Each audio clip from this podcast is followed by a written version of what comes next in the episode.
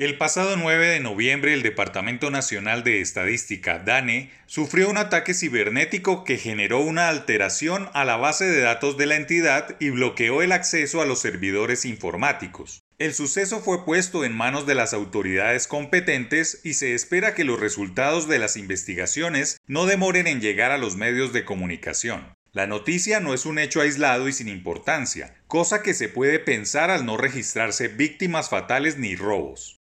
El grave problema es que el suceso pone al descubierto la vulnerabilidad de las entidades colombianas y de todas las instituciones que no deben disponer de los recursos suficientes para evitar los ciberataques. Es más, no deben contar con los ingenieros idóneos para montar sistema de protección.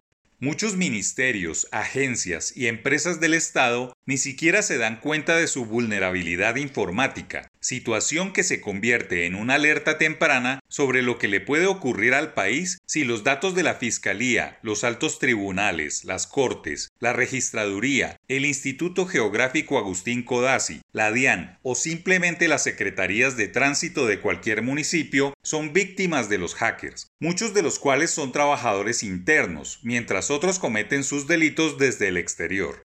Bien es sabido en el oscuro mundo de la piratería y de la delincuencia que en Colombia se ofrecen documentos falsos, se borran impuestos, se adulteran archivos o se falsea información al mejor postor. Pero estos pequeños delitos cibernéticos pueden ir escalando a grandes proporciones y poner en jaque la idoneidad de alguna entidad o institución. La economía está en manos de las nuevas tecnologías. Cada vez es más popular el discurso de la digitalización de todos los procesos y del gobierno en línea. Pero la cuestión en estos momentos es qué tan seguras son todas esas actividades oficiales.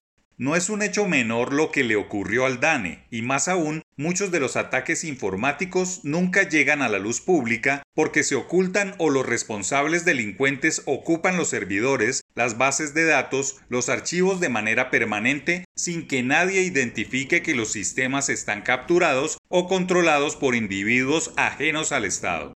Ojalá lo que le sucedió al Archivo General de la Estadística en Colombia sea un ejemplo para tomar medidas de protección, pues muchas actividades cotidianas se han trasteado a Internet. Es ya masivo el uso de los pagos con celulares. Los hogares caminan hacia la conversión de casas inteligentes. Las redes sociales son el nuevo entretenimiento. Se guardan todos los datos en la nube y los consumidores están a merced de la inteligencia artificial y las nuevas tecnologías que van surgiendo. Y casi nadie alerta sobre la vulnerabilidad digital, sobre el riesgo del país en el ciberespacio, una situación que bien vale la pena repasar y tomar acciones para mejorar.